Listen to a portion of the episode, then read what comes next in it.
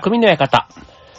はい、川崎匠です。チョアヘオ .com の協力でオンエアしております。はい、えー、っと、昨日の収録のはず、アップだったはずなのに、撮ったものがなんとデータがおかしくなっていたというハプニングがありまして、今日のアップ1日遅れてます。ごめんなさい。ということでね。はい、あのゴールデンウィーク皆さんいかがお過ごしでしょうか？ね、なんか天気がね、良くていいですよね。あとはあの、なんかこれまでというか、ね、この、まあ、5連休あとまあ最大9連休、ね、ゴールデンウィークを過ごしてる方いらっしゃいますけど、まあそれぞれのね、やっぱりこうコロナの中でね、3年間過ごしてきたゴールデンウィークから、まだちょっとね、あの、遠出はっていう人もいれば、もうね、なんか、今年こそいよいよみたいな形でね、旅行してる人。ね、なんか、そこそこにこう分散してる感じがあって、なんかいいなっていう感じがしますよね。はい。僕の場合はちょっと今月末に舞台公演が控えているので、このゴールデンウィークはね、もうどっぷり稽古三昧なんですね。はい。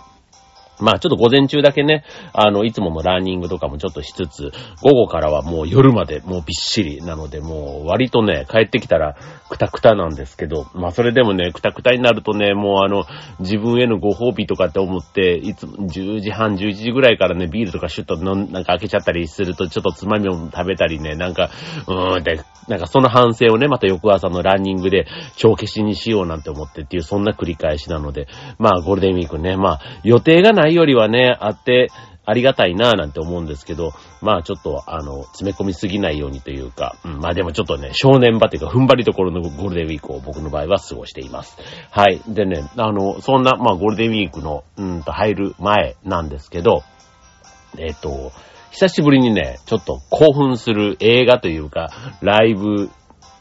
映像のあの、最近ね、こう映画館とかで、こう音楽とかとね、こうあの、つないでやるイベントとか、ね、コロナになって多かったかなと思うんですけど、えっと、4月28日に、えっと、中森明菜さんの、ね、34年前の、えっと、ライブ映像を、あの、シネコンでね、流すっていう企画が今、あるんですよ。そう。で、それに行ってきたんですけど、まあ、あの、結構ね、YouTube だとか、あとはあの Unext とか、ね、ああいったものでも配信されたりしてるので、まあ別にその映像そのものはね、別に映画館行かなくても見れるっていうとこなんですけど、やっぱりそのシネコンの大画面、大音量、ね、そこで見るね、なんか、ね、僕はあの、中森明菜さんとか松田聖子さんとかね、まず、いわゆるその昭和80年、あ、昭和じゃない、え昭和の、その、いわゆるあの、1980年代のね、まあそういったあの、アイドル歌謡曲みたいなのが好きなので、はい。まあそれでね、まあそういう、ライブの映像が見れるっていうので、もう張り切って行ってきたんですけど、まあ素敵で素晴らしかったですね、本当にもう。まあ、ね、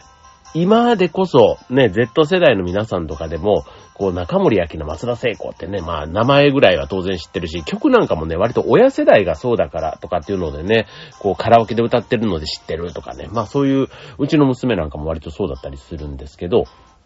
そう。で、何がすごいのかっていうところも、ね、ちょうど5月1日に41周年、41年目デビューしてからね、迎えた、えー彼女の凄さみたいなところをね、今日お届けしたいと思います。今日のテーマ、中森明菜。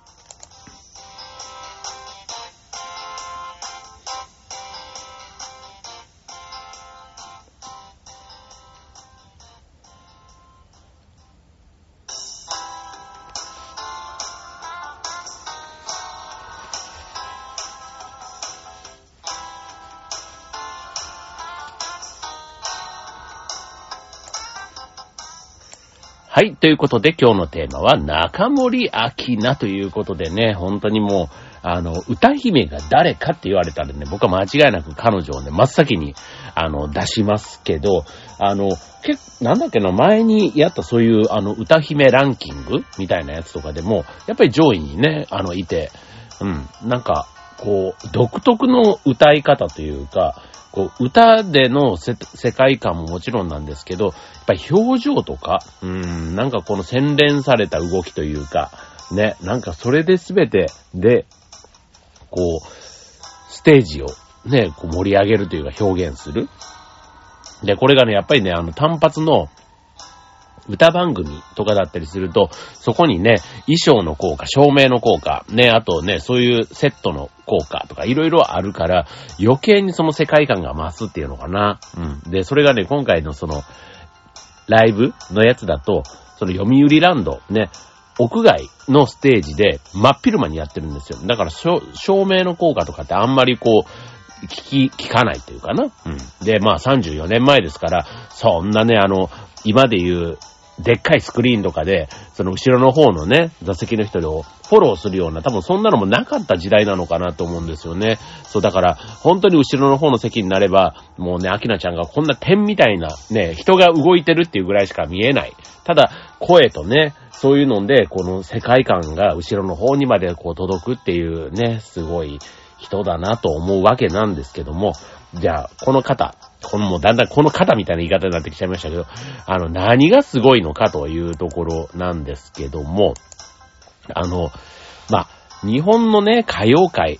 ね、ポップスシーンにおいて唯一無二っていう風に言ってもいいんじゃないかなと思います。あの、まあ、日本レコード大賞でね、2年連続女性ソロシンガーで初めて撮ったなんていうところで、もうね、もうミーアモーレとね、えっ、ー、と、デザイア、1985年、86年の話ですけども、はい。まあその頃から、ね、ただね、もう最近ではちょっと活動がね、すごくあの不定期というか、むしろ今お休みの期間に入ってしまってるというところで、いろいろね、まあ体調のこととか、ね、そういったことがやっぱり心配されたり、ね、今はそういうのがね、あの、すぐに調べれば、ね、今はどうなってるとかっていうのはね、いろんな書き込みがあったりするので、なんですけど、はい。まあでもね、あの、復帰を待ち望んでるファンが多いという意味では、ね、間違いなく、あの、うん、今57歳だそうです。ね。まあ、今の57歳なんてね、本当にいろんな、あの、57歳はいますけども、本当にね、体調がっていうんだったらもう年齢は関係なくね、お辛いでしょうし、はい、もう本当に、こう、でも一方でね、元気な57歳、60代、70代でもね、元気な方いっぱいいますので、はい、なんかそういうね、あの、方のようにね、本当に戻ってきてくれたら嬉しいなって、一ファンとしては思うわけですけども、はい。でもね、最近本当にあの、ツイッターとか、ホームページとかでもね、あの、いろいろ活動の状況がね、アップされていて、で、今回のそのライブ映像でも最後にね、あの、肉声でメッセージがね、あの、入っていたりっていう、そんな特典もついていたりしたので、なんか少しずつね、こう動きを感じられるっていう意味では、なんか行ってよかったなって思いました。チケット2500円したんですけども、はい。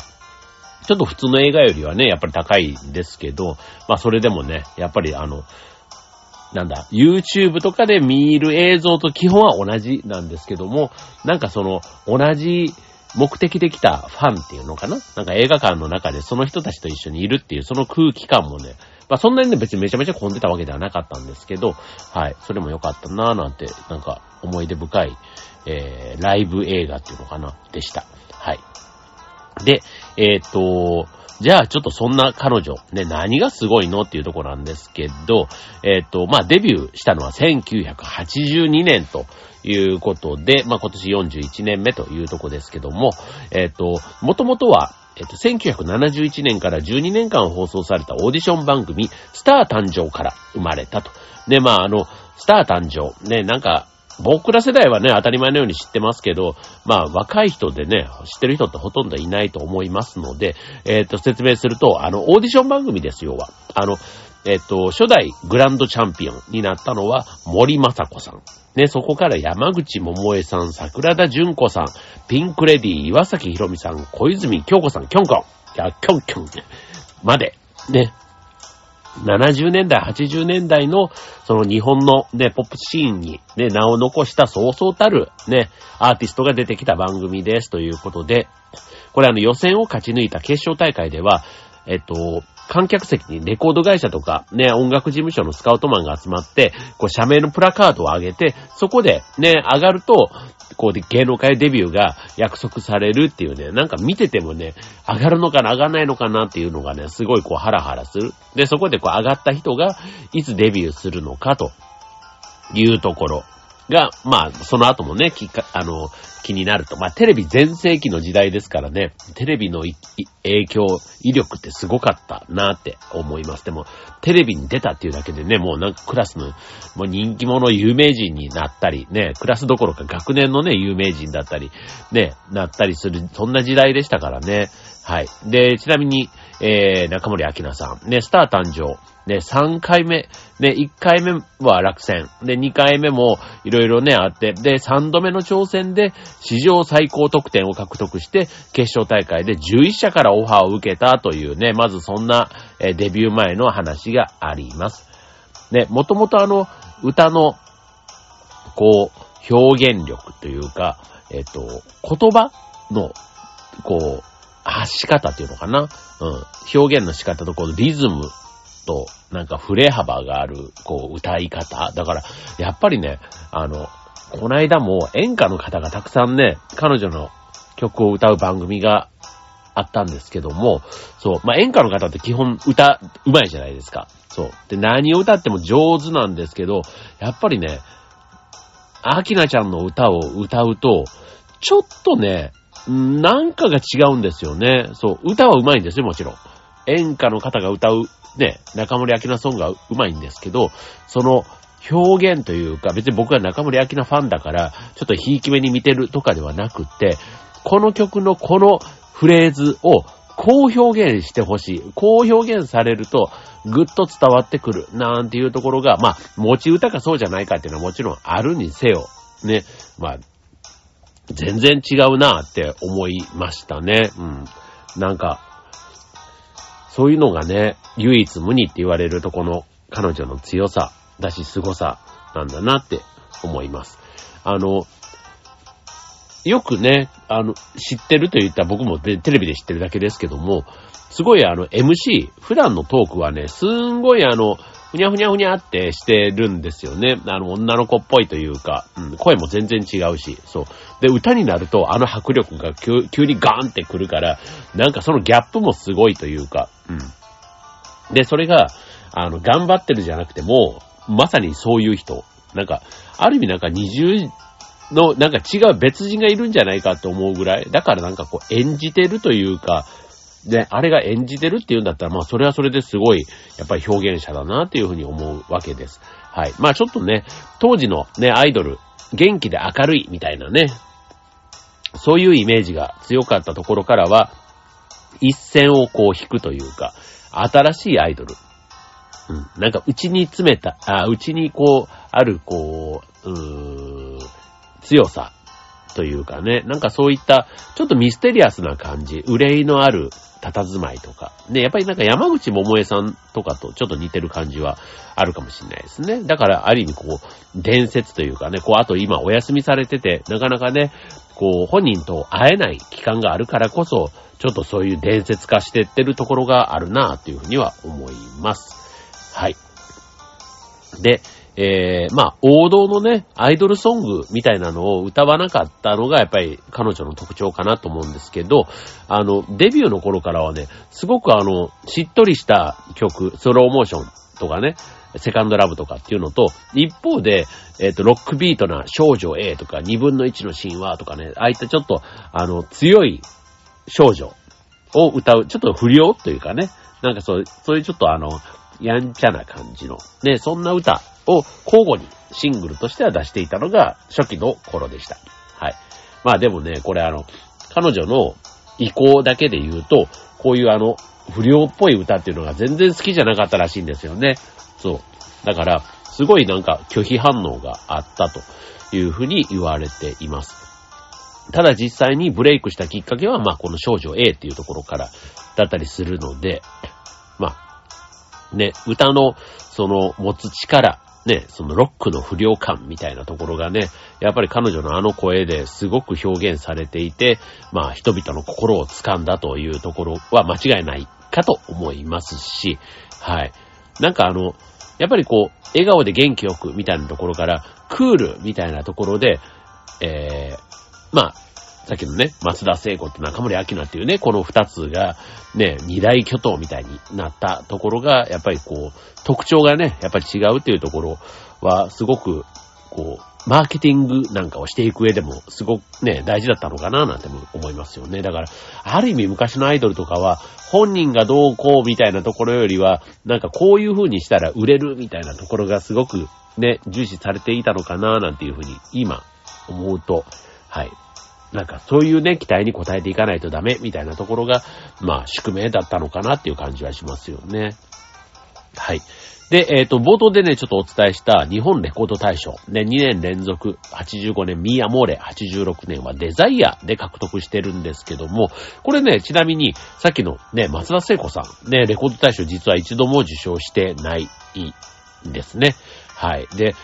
あの、彼女のこの中盤の曲、レコード大賞とかね、こういった曲っていうのは、年で言うとね、20歳ぐらいの曲なんですよ、これ。あの、映像で見てもらったらわかるんですけど、20歳でね、この表現っていうか、なんて歌と、なんて、こう、声というか、ね、すごいなって、やっぱりね、なんか、僕より彼女今5、ん ?6 つぐらい上なのかな？なんですけど、そう。なんかそのね、あ、そう、僕の場合は世代的に言うとちょっと上なんですよ。松田聖子さんも中森明菜さんも。で、中山美穂さんとか、工藤静香さんとか、ね、っていうのが、まあ、年で言うと同い年ぐらいになってくる世代なので、ちょっと上。なので、うん、なんかやっぱりね、憧れるお姉さんみたいな、そんな感じはありましたけども、そう、僕はね、このミーアモーレっていうね、ちょっとあの、っと、ブラジルのね、リオのサンバカーニバルでの恋みたいな、そういったところをまあテーマにした歌なんですけど、結構ね、サンバ調の、あの、音も入ってくるんですよ。で、サンバ調のね、歌とかっていうと、あの、例えばあの、サザンのね、サザンオールスターズの勝手にシンドバットとか、あとは、ね、ゴーヒロミさんのお嫁サンバみたいな、ちょっとなんとなくこう、ノリノリな曲みたいな感じが多いなって思うんですけど、このミーアモーレ、ね、さ、あの、サビというか、うーん、まあ、そういうね、盛り上が、全然あの暗いバラードとかでは全然ないんですけど、このサビの部分に持っていく、この華やかさっていうのかな。うん。なんかドラマチックに仕上がってるっていうのが、うん。なんかやっぱりそれがね、すごい彼女のこう持ち味というか、うん、もう全然違う、こう、うん。ただのお祭り騒ぎですみたいな感じじゃない、うん。なんかそこにね、大人のなんかこう神秘というか、うん、なんかそういうのをね、感じる歌だなって思いましたね。はい。で、その後も結構ね、海外のそういうテーマにしたような歌、うん、例えばジプシークイーンとかもそうだし、単語ノワールもそうだし、あと、サンドベージとか、ね、ああいった歌なんかも、あとアルマージとかもそうかな。なんかこう、外国をね、テーマにしたようなエスニックな雰囲気とかね、それぞれのこう特徴なんかを、すごくあの、シングルの中に取り入れて、えー、リリースしていたというのが、まあ、いつもね、新しい魅力をこう追求してた。まあそういう意味の魅力の追求した、こう、あの、一つわかりやすいのがやっぱりデザイアかなと思いますよね。もう見た目のあの、えー、黒髪ボブに着物をベースにした衣装みたいなね。それにハイヒールっていうなんか斬新というか当時でもえー、っていうびっくりするぐらいの、あの、でしたけども。はい。まあそういうね、あの自身のアイディアを、まあ自らプロデュースして、ね、あの、発表していくという、そういうなんかプロデュース力みたいなところもこの頃からすごくあの、評価されていたかなって思いますね。はい。で、あとは、えっ、と、タトゥーっていう曲。ね。これもあの、1988年っていうことで、世の中はあのバブルのね、絶頂だった頃に出たやつなんですけど、このね、またね、あの、ビッグバンド風の、こう、オーケストレーションっていうのはあれ。なんかその、あの、トランペットとかね、トランペッター3人抱えて、で、あとこのジャングルビートっていうね、あれ言われるそうなんですけど、まあ、それをね、融合させ、あとは真っ赤なボディコンみたいなね、ああいたものでジャケットとかも撮られてますけども、なんかこうね、あの、それこそさっきのね、お祭りというか、なんかクラブ、ね、昔で言うとディスコみたいな、ああいうちょっと、あの、盛り上がりと、なんか、それが朝方になってきた、もうなんか疲れ切ったみたいなところの、この大敗感っていうのかな。うん。なんかそういうのと、一方でその挑戦、それでもなんか、心の奥にある魂みたいなのが燃えたぎっているみたいなね。なんかそれがすごく混ざった、うん。曲だなっていうふうに思います。はい。こういうのもね、やっぱりね、一曲一曲がすごいこう、パンチがあるなというのは思いますね。はい。で、あと、あの、これね、忘れちゃいけないというかね、ぜひこれも YouTube とかで見てほしい曲なんですけども、井上陽水さんが作詞作曲した飾りじゃないのよ涙はっていう曲が1984年にリリースされたやつであるんですけども、この辺はね、もう、もはやアイドルではなくて、まさにそのアイドルからアーティストに切り替わったって言われる、そんな時期なんですけど、これ歌い方が、こうビブラートを効かせたロングトーンと、こう囁くようなウィスパーボイスみたいな、ね、なんかそういうもう、あの、ある意味、中森明菜の代表曲だし、別にシングルとして売れた曲かって言ったら別にこれが一番ではないんですけども、好きな曲なんだって聞かれれば、間違いなく上位に入ってくる、そんな曲かなと思います。はい。あの、夜のヒットスタジオっていうね、歌番組の中で、えっと、この、井上陽水さんと、あと井上陽水さんの実はバック、あのミュージシャンだった安全地帯、だから玉木浩二さんですよね。で、その二人が後ろにギターで入るセッションがの中でこの歌を歌うっていう企画があったんですけど、それがまたね、圧巻で、もうテレビで見ててもね、あと今、これ YouTube でぜひ、あの、興味があったら見ていただきたいんですけど、そう、中森明菜さんが、飾りじゃないの涙を、井上陽水さんと玉木浩二さんをバックに抱えて歌うっていうのがね、もう迫力満点というか、そう、かっこいいんですよね。はい。もうこれほんと、なんか、うん。こう、そのあたりの、なんか存在感っていうのかな。うん。あと曲のエピソードだけで言うと、ナンパ戦っていう曲があるんですけども、これあの、加藤時子さん、ね、シンガーソングライター、あの、100万本のバラとかね、歌われた方ですけども、えっ、ー、と、20代の頃の大失恋をテーマにした曲というところで、えー、まあ、当時、で、40歳を超えた加藤さんが歌うよりも、この歌の主人公を20代のね、中森明菜さんに歌ってほしいと考えて、加藤さんがオファーしたというところなんですけども、実際にテレビで歌った明菜さんを見て加藤時子さんは鳥肌が立ったというね、自分が歌ってるより、歌の持つ無力感とか絶望感などが深く表現されたナンパ戦になっていたということで、こう、あの、歌い方というか、で、これも、こう、こう、とど、とどろくっていうのかな？なんか、うめくというか、もうなんか地の底から、ね、まさにその海の底から何かがこうね、あの、突き上げてくるような情感、ね、そういったものがたっぷり込められたナンパ戦に、彼女の表現力で、こう、極められたと言っても過言ではないかなと思います。ということで、ね、今日いっぱいちょっと曲、それぞれの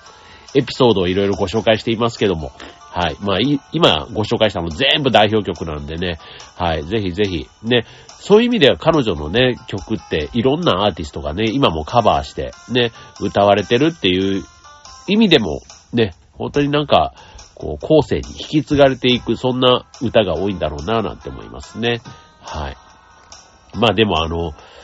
ここ最近はね、結構か、彼女自身がね、あの、カバーして、ね、いろんな人の曲を歌ってたなんていう、その歌姫シリーズみたいなのもね、結構あの、多かったりするので、そうすると、あ、このね、他のね、あの、人の、さっき、えっ、ー、と、アキナちゃんの曲を、ね、演歌の方が歌ったらっていう話はしましたけど、逆に他の人の曲をアキナちゃんが歌うと、あ、こうなるんだ、みたいなところがね、すごい気づける、あの、シリーズになっているので、これも、あの、とってもおすすめです。はい。まあでもね、あの、まあ今日は本当にあの曲紹介をしながらの、ね、彼女の、こう、表現力っていうところをちょっと中心にお伝えしましたが、ね、うーん、なんか、ちょっと熱く語ったら、あの、鼻の調子が悪く なってきましたけども、はい、あの、うん、いいですよね。はい。ちょっとぜひね、ちょっとあんまり知らない世代の方にぜひ、だし、あと懐かしいなって思った人も、ぜひ、あの、聞いてほしい中森明菜さんの話でした。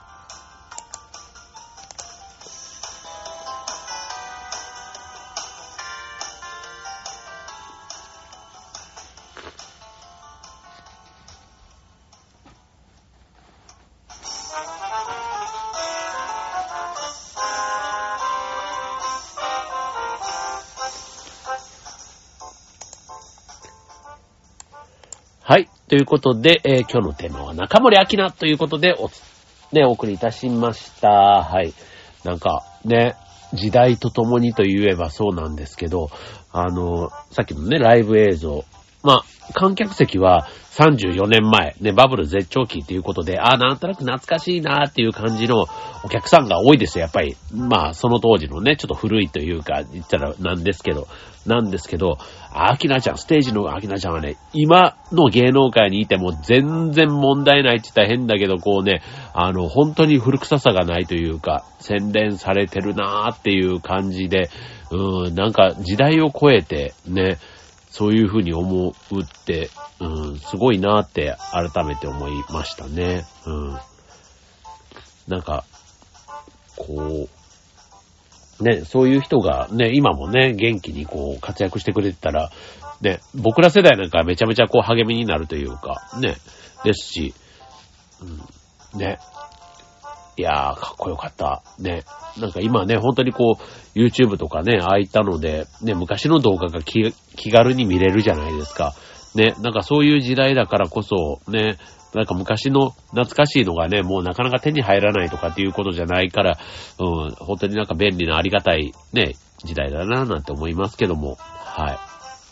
でもそのおかげでね、やっぱりさっき言った Z 世代って言われるその若い子たちもね、中森明菜さんの魅力に気づき始めているというね、そんな現象もあるっていうのはなんかちょっと嬉しいし、うん。なんかこういうのがね、なんかこう古いものでもね、やっぱりいいものはね、あの、当然たくさんあったりするので、なんかそこにね、こう魅力を感じて、ね、こう広げていくというか、うん、そこにこう注目する人がいるっていうのはね、別にそんな何百万人の人がね、注目しなくてもいいと思うんですけども、うん。なんか今日この番組でね、今聞いていただいた中でもね、なんかその魅力が少しでも伝わればいいなと思っております。はい、ということで、えっ、ー、と、ゴールデンウィークまだまだ前半戦というか、えっ、ー、と、5連休の前半戦というとこですので、皆さん楽しい、えー、ゴールデンウィークをお過ごしください。はい、では今週匠の館ここまで、バイバーイ。